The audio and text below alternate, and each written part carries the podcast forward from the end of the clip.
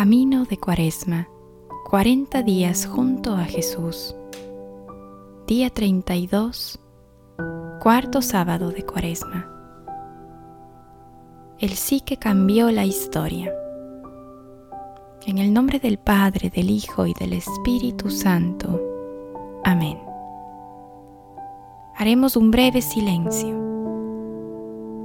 para ponernos en la presencia de Dios rogando a María Santísima sea nuestra compañera y guía en este camino hacia el encuentro con su Hijo Jesucristo.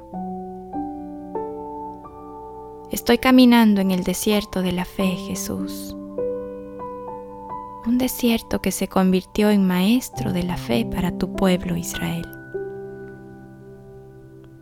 Ayúdame a entrar en él avanzar y progresar con la mirada siempre puesta en ti. Sé que pasaré por pruebas, que mi inteligencia y voluntad serán purificadas, que mi sensibilidad también sentirá el calor y el frío del desierto. No tengo miedo, porque sé que tú estás conmigo. Yo quiero seguir tus huellas y salir victorioso con una fe sólida e inquebrantable. Déjame sentir tu presencia y líbrame de lo que me impida reconocerte en cada circunstancia de mi vida. María preguntó al ángel, ¿cómo será esto? Puesto que no conozco varón. El ángel le respondió, el Espíritu Santo vendrá sobre ti y el poder del Altísimo te cubrirá con su sombra.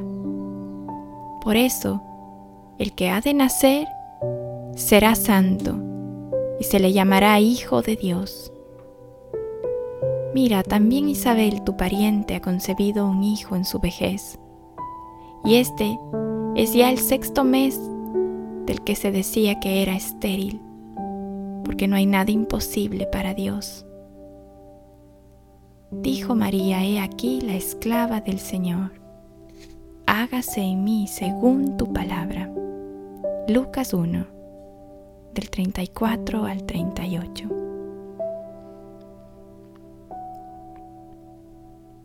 María siempre ha sido para nosotros el ejemplo a imitar, el camino a seguir y meditando en todas sus cualidades y virtudes siempre hay una que debería maravillarnos y es su fe. Está escrito que ella guardaba y meditaba las cosas en su corazón. En ninguna parte se menciona que no sintiera tristeza, coraje impotencia ante los sucesos que su corazón no quería pero su voluntad aceptaba. En las sagradas escrituras no se relata cuántas lágrimas derramó, cuánto le ofendía la actitud de aquellos que insultaban a su hijo, o cómo internamente hubiera deseado que no padeciera. Pero sí, si está escrito que ella dijo, hágase una afirmación que provenía de la confianza absoluta y total en el plan de la salvación de Dios. Su alma inmaculada siempre habitada y dirigida por el Espíritu Santo, sabía manejar y canalizar todas aquellas emociones propias de su naturaleza humana y tan femenina transformándolas en ese sí continuamente renovado, desde la anunciación hasta la pasión. El sí de María cambió la historia de la humanidad al encarnar a nuestro Salvador, al colaborar con toda moción del Espíritu Santo y también cambia la historia particular de cada uno de nosotros, al aceptar ser nuestra Madre. María nos mira con ternura y no escatima en interceder por nosotros cada vez que se lo pedimos. Pidámosle que sea ella quien nos confirme en este desierto de la fe. Escuchémosla decirnos que el amor y la gracia de Dios habitan en nuestro corazón por medio del Espíritu Santo.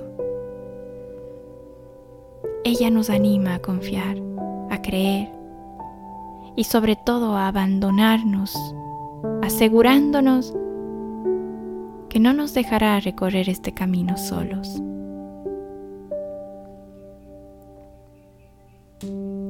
Un sí eterno. Madre mía, en este día de tu anunciación te pido protección. Quiero ser un espejo de tu amor. Acoger a la palabra con la misma docilidad y veneración con apertura y esperanza, con alegría y sumisión. Dar mi sí a Dios cada día. Dejar que Él se encarne en mi corazón. Caminar por el mundo, sonreír a mi Dios en cada esquina. Ser testigo de la palabra en silencio y con una simple aceptación. Vivir de fe y vivir en la fe alegrarme en la esperanza y sostener mi sí en el amor. Madre de la Anunciación, niña dócil, esclava dulce de mi Señor, acoge mi corazón en la prueba y el dolor, que acepte todo, porque el todo es mi amor. Un sí eterno quiero hoy dar a mi Señor que sea un eco del tuyo, para yo también unirme a tu canción. Gracias Madre, gracias Virgen, gracias dulce niña de mi amor. Del libro Jesús a mi alma, Padre Guillermo Serra. El propósito que nos deja este día, rezar un misterio del rosario. Y vamos a pedir en ese misterio a María que nos alcance el don de la fe, que me ayude a imitarle, que me ayude a tener la confianza y el abandono que ella tuvo en la voluntad de Dios. Que nos ayude a aceptar la voluntad de Dios en nuestra vida, no resignándonos, aceptándola y amándola, como Él nos quiere, como Él nos pide. Que hoy en ese misterio que vamos a rezar del rosario, podamos alcanzar este gran don que es la fe. Que así sea